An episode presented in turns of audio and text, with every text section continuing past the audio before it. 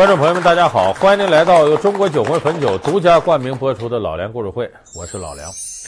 我们讲这个神仙系列，很多人在生活当中有那么句话，说这日子过得跟活神仙似的。说这说两口子，这叫神仙眷属、神仙眷侣，就比喻活得很潇洒、无忧无虑。那么说，是不是神仙就活到这程度呢？根本就不是。咱们你把所有跟神仙有关的传说呀、故事、神话拿来你看，那神仙过得也不如意。甚至最顶级的神仙玉皇大帝，让孙悟空给闹成那样。快去请如来佛祖！如来佛祖他有时候也犯愁，你这六耳猕猴啊、孙悟空啊来打官司来呀，下面怎么平衡啊？就顶级的神仙，你看太上老君，道教宗师嘛，让孙猴把金丹给偷吃了。不好，我的仙丹！呃，自己养头青牛，还下界去危害去了。所以这神仙他也有烦恼，神仙也有窝囊的，也有风光的，也有受气的。我说神仙受什么气呀？咱们今天就给大伙讲一个神仙这个团队里边最受气的。说最受气的是谁呢？龙王。白菜多折扣网提示您下节精彩内容。孙悟空从龙宫取得如意金箍棒，龙王为何不敢阻拦？东海龙王三太子为何被哪吒抽了筋？传说中的八仙为何把龙宫搅了个天翻地覆？备受崇拜的龙形象为何在神仙圈霸气全无，屡屡受辱？老梁故事会为您讲述神仙圈里的受气包四海龙王。有人说你以前说土地爷什么的，土地爷那个受气是啥呀？他地位就那么高，我就管这一点地方，谁都比我大。龙王是什么呢？他有地位，可是不仅比他大的瞧不起他，跟他平级瞧不起他，不如他的有时候都瞧不起他。所以龙王是最窝囊、最受气的。一说龙王，大家想起来都是谁呢？东海龙王敖广，西海龙王敖闰，南海龙王敖钦，北海龙王敖顺，这是四海龙王。大家最熟悉得算东海龙王，因为跟东海龙王有关的事是最多的。那么说到龙王受气，咱们可能很多朋友就会想到《西游记》，孙悟空就欺负东海龙王。老龙王，谁都知道。龙宫之内宝贝甚多，嗯，你可不要嗯小家子气呀！啊、快拿大刀了！你说孙悟空，咱实事求是说，算个神马玩意儿啊？一块石头，嘣炸开了，孙悟空出来了。咱们现在有时候骂一个人，你这人六亲不认呢，你石头里蹦出来的，这就说孙悟空了。因为石头里蹦出无父无母，没亲戚，这谁的账也不用买。说孙悟空就这么。呃，天生地就的一个石猴。那么，在东胜神州傲来国有花果山，孙悟空在这儿逍遥自在。后来呢，仗着在菩提祖师那儿学了点本事。师傅，我已能腾云驾雾了。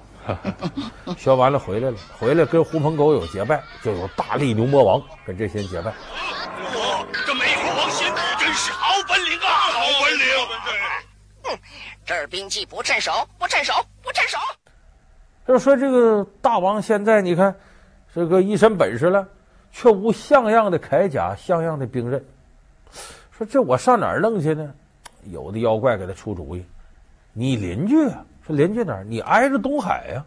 据说那东海龙宫啊，有无穷的宝贝。先帝，你何不到那东海龙宫去找那东海老龙王？几件称手的兵器，哦，对，东海龙王兵器不少，就是，真的，真的，哈哈哈！如此，俺老孙就去走一遭。孙悟空这行啊，一念碧水诀，扎到东海里，说是借，其实就是上门抢去了。可你就说这么一个毛猴。孙悟空当时可位列仙班呐，那个东海龙王是正经的神仙呢，说白了有正式编制的，孙悟空当时编制都没有，连聘任都算不上的。哎，扎到龙宫里头，把虾兵蟹将赶开。东海龙王那么大腕，见他恭恭敬敬的，啊，上仙到此做客小臣定当竭力招待。上仙，哎，上仙，上仙，请坐。啊，有座有座。上仙驾到，有何贵干呐？也给人感觉好像是一个基层官员接待上级领导视察似的。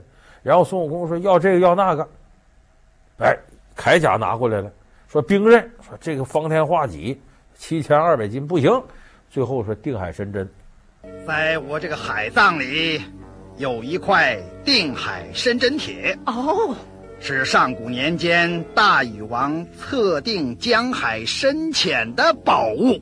上仙，哦在这儿呢。啊，上仙若能拿得动，就送你做件兵器吧。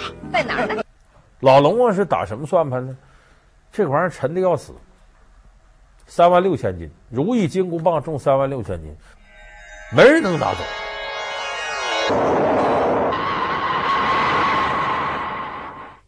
哦，再短些，再细些才好。哦，咦，再短些，再细些。咦，哦哦，再短些，再细些。哎，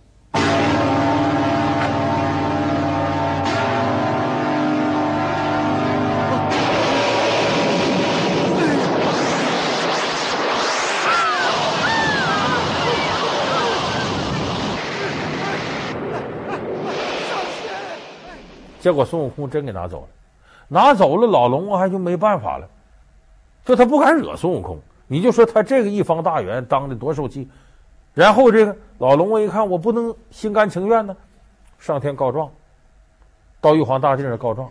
结果玉皇大帝怎么着？听了太白金星的了啊，把他弄上天庭也好约束约束，把孙悟空整上去了。当然没封多大官，弼马温。但你甭管这个事儿，他封多大官，那金箍棒可全归了孙悟空了。等于老龙王告了一通状，家里东西损失一点没拿回来。这孙悟空比那个强制拆迁的都狠。所以你想想，这老龙王得多受气吧？就这么天生地就的一个石猴，没有位列仙班，也没多大权势呢，就敢欺负他。我说到这儿，有的朋友不爱听，说你这你不能拿孙悟空举例子，孙悟空那还了得吗？天上地下就一个呀。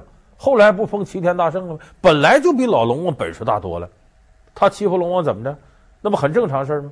那好，咱不说孙悟空，咱再说第二个欺负龙王的，是个小孩，也没位列仙班，欺负到什么程度？把龙王儿子都给剥皮抽筋了。哪吒，王菲有首歌吗？想你时你在闹海，就说就想哪吒，哪吒闹海吗。这个哪吒呢，是陈塘关总兵李靖的儿子，也是。跟孙悟空挺类似，就是一出生一看就非同寻常。一般人这个怀孕呢十个月呀、然后孩子就出来了。他在他娘肚子里待了三年，最后生下来之后是个肉球，他咕噜咕来咕噜去。他爸爸一看，陈塘关总兵李靖，后来托塔天王，何方妖孽？手起剑落，把肉球劈开了，里边跳出一个粉妆玉琢个小孩，这个漂亮，哪吒。那么哪吒闹海的时候，他才七岁。由于他有这等际遇呢，出生不长时间，外头来个老道，说要见见这孩子。这老道是谁呢？乾元山金光洞太乙真人。太乙真人呢是元始天尊的徒弟，出了名的神仙。太乙真人说：“这孩子我要收他当徒弟，给了他两件宝贝：乾坤圈、混天绫。这都了不起的宝贝。结果哪吒呢，七岁这年呢，在东海边呢戏水游泳。”他这个孩子呢，他也不知道这两件宝贝威力有多大，把这混天绫搁水里逛了，结果这宝贝龙宫受不了，哗啷哗啷开始逛的。老龙王一看孙悟空又来了，赶紧吧，虾兵蟹将到上面看看去。结果一看是个小孩戏水，让这龟丞相啊什么这些巡海夜叉都被这个哪吒给打回来了。呃，个混账小子，谁去把他捉来？启禀父王，孩儿我去。最后，龙王三太子上来了，说：“你这个小毛孩，你敢欺负我们？”结果几句话把哪吒惹火了。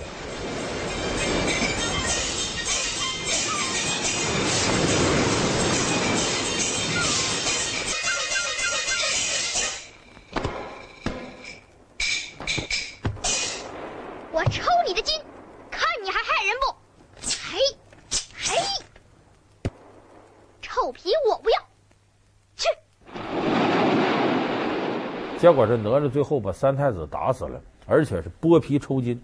有句话叫“鱼怕接鳞，龙怕抽筋”。你想想，说孙悟空，也就是到他家强拆去抢走点东西，那也不像哪吒这样，在他家门口把他儿子打死了。所以这老龙王气得不行了，但是他还干不过哪吒。有人说这不算受气，后来不是东海龙王敖广要整个发大水，要水淹陈塘关。今天不求雨，我就给你下个够。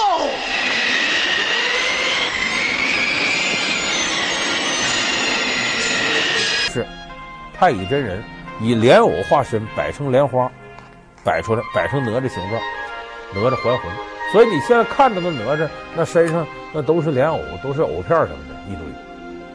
所以这哪吒呢，回成这个形状了。有人说这不算龙王彻底报仇了吗？但你想想，这哪吒后来的结果，那可比什么东海龙王风光多了。后来封神之后位列仙班了。连这个他爸爸李靖都跟着占便宜，成了托塔天王了。所以你最后你看哪吒这结果，混得多好。你再看东海龙王，弄了一圈也告状也什么的，儿子死了也白死了，他也没得到什么结果。就一个小孩都能把东海龙王欺负到这程度。老梁故事会为您讲述神仙圈里的受气包四海龙王。好，欢迎您回到中国酒魂汾酒冠名赞助播出的老梁故事会。其实不仅仅是说说那哪吒后来也厉害，跟孙悟空一样，就连是比东海龙王的鸡次要差点的神仙，都不拿东海龙王当回事，都欺负他。什么呢？地仙，就是凡人修成的。最典型的八仙，八仙咱们很多朋友都知道，铁拐李、吕洞宾、呃张果老、蓝采和、韩湘子、何仙姑，哎、呃，这些人为八仙。有这么个词儿叫“八仙过海，各显神通”。啥叫八仙过海，各显神通？就是在人家龙爷家门口示威呢。这不是八仙呢，在山东地界上呢，想漂洋过海到海外仙岛。海外有三仙岛：蓬莱、方丈、瀛洲。想到这个三岛上去，这不得经过大海吗？说怎么过去呢？海上风浪很大，咱要坐这小船啊，还有运船的。咱这样吧，波涛汹涌，这龙宫之晃的。龙王一看，这怎么孙悟空、哪吒又来了？第三波了，赶紧上来一看，是八仙。这龙王不干了，说前两回我直接硬对硬的干，这回来八个可能弄不过，在底下直接哗啦咯啦啦，一下子花篮翻了，把蓝采和给抓起来。这能干吗？剩下七仙就跟这个东海龙王打上了，打的难解难分时候，观世音来了，他从中调停。东海龙王最后把蓝采和给放了，双方就和解了。你看起来好像不偏不向，其实这观世音拉偏账。这本来是你八个人无礼，到人家门口示威去。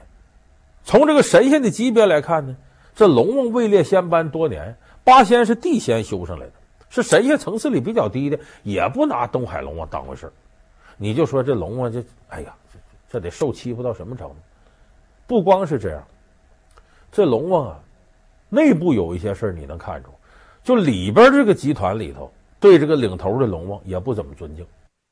碧波潭万圣龙王，这是龙王里最次的，地盘最小的，就偏偏是这样，他也不拿这四海龙王当回事儿。咱们都知道《西游记》里头小白龙，小白龙是谁呢？白龙马吗？是西海龙王奥润的三太子。那么说这个取经成了之后呢，位列八部天龙。那么这个白龙马，他作为三太子犯了什么错呢？这事儿不赖他，他和碧波潭万圣龙王的女儿万圣公主定亲了。他意外的发现，自己还没等娶这女人的时候，自己这脑袋就倍儿绿了，让人给戴顶绿帽子。这个万圣公主啊，和一个妖怪九头虫勾搭上了。主呢？你看这个小白龙什么样？咱们在电视剧里头看过。一旦要化身成真身，非常漂亮。看九头虫什么模样呢？《西游记》里写了，就你正面看一个脑袋，旁边看一堆脑袋，到处都是嘴。猪八戒看着都说：“哎呀，长得太磕碜。”猪八戒都说他长得磕碜。你看，就这么一个主，万圣公主还接受他了，说是不是万圣公主难看？不是，《西游记》里有个妖怪叫霸波奔，奔波霸霸波奔嘛。这霸波奔说了，说万圣公主啊，乃花容月貌，二十分的人才，还倍儿漂亮。由这点看来，你就说四海龙王这个体系，在神仙里边是不是算顶级的受气包？净受这窝囊气了。那么说到这儿，咱得解释解释，这怎么龙王是最窝囊的神仙？咱一听龙，那中国这皇帝龙的代表啊，有的说咱龙的传人呢，还在王，至高无上王这俩字搭配在一块，怎么弄出个受气包来呢？一加一不仅不等于二，还远远小于二呢。咱得给大伙分析一下。这个龙啊，位列神仙，它比其他的品级要低。你看啊，神仙体系里头呢，怎么修成的呢？它得一级一级往上上。这个人要修炼成神仙，就比这些动物要来得快。你看，姜子牙昆仑山修道四十年，法海修道一百年都不到，白娘子一千年，法海收拾他老老实实的。姜子牙修理玉石琵琶精，玉石琵琶精也上千年，姜子牙四十年到拿下他。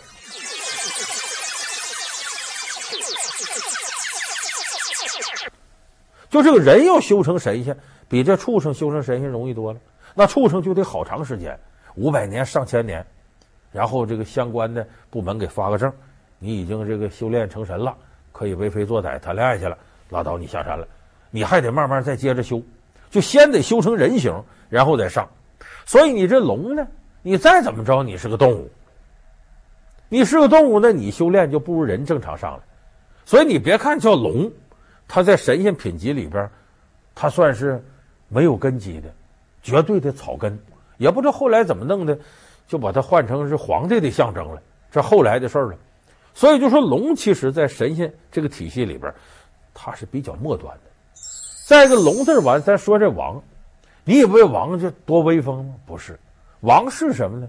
过去封建社会的时候，这皇帝不得多少个太子争吗？你也争，他也争，最后一个当上皇上了，剩下咋办呢？如果不死，就给你封成王。